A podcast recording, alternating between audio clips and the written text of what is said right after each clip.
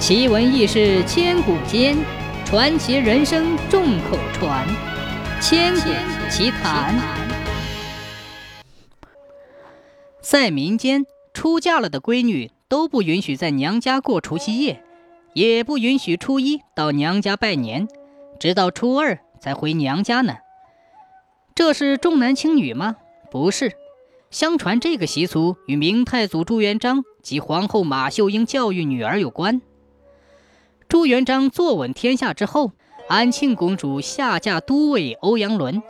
是年除夕夜，已出嫁的姐妹们都回婆家过年去了，唯有新出嫁的安庆公主嫌婆家寒酸，仗着自己是马皇后最小的女儿，硬是不回婆家，非要在宫中。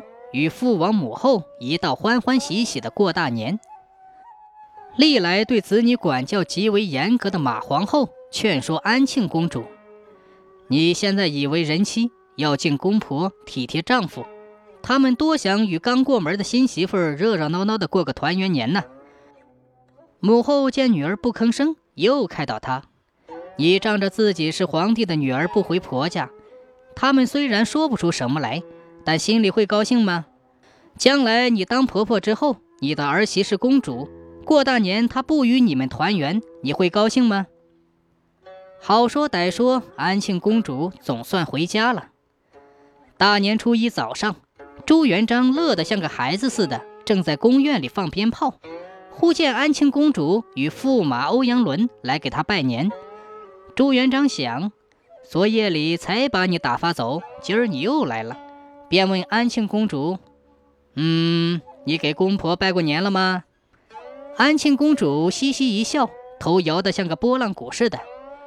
朱元璋大怒：“我当皇帝是人，普通百姓也是人，怎么大年下不先给你公婆磕头，却大老远进宫先拜我们呢？去去去，先去给你公婆拜年，老老实实的在家待一天侍奉他们，明天再来给我拜年吧。”朱元璋说完，回到书房，写了一副对联给女儿，让他们回去琢磨。接着便把他们撵了出去。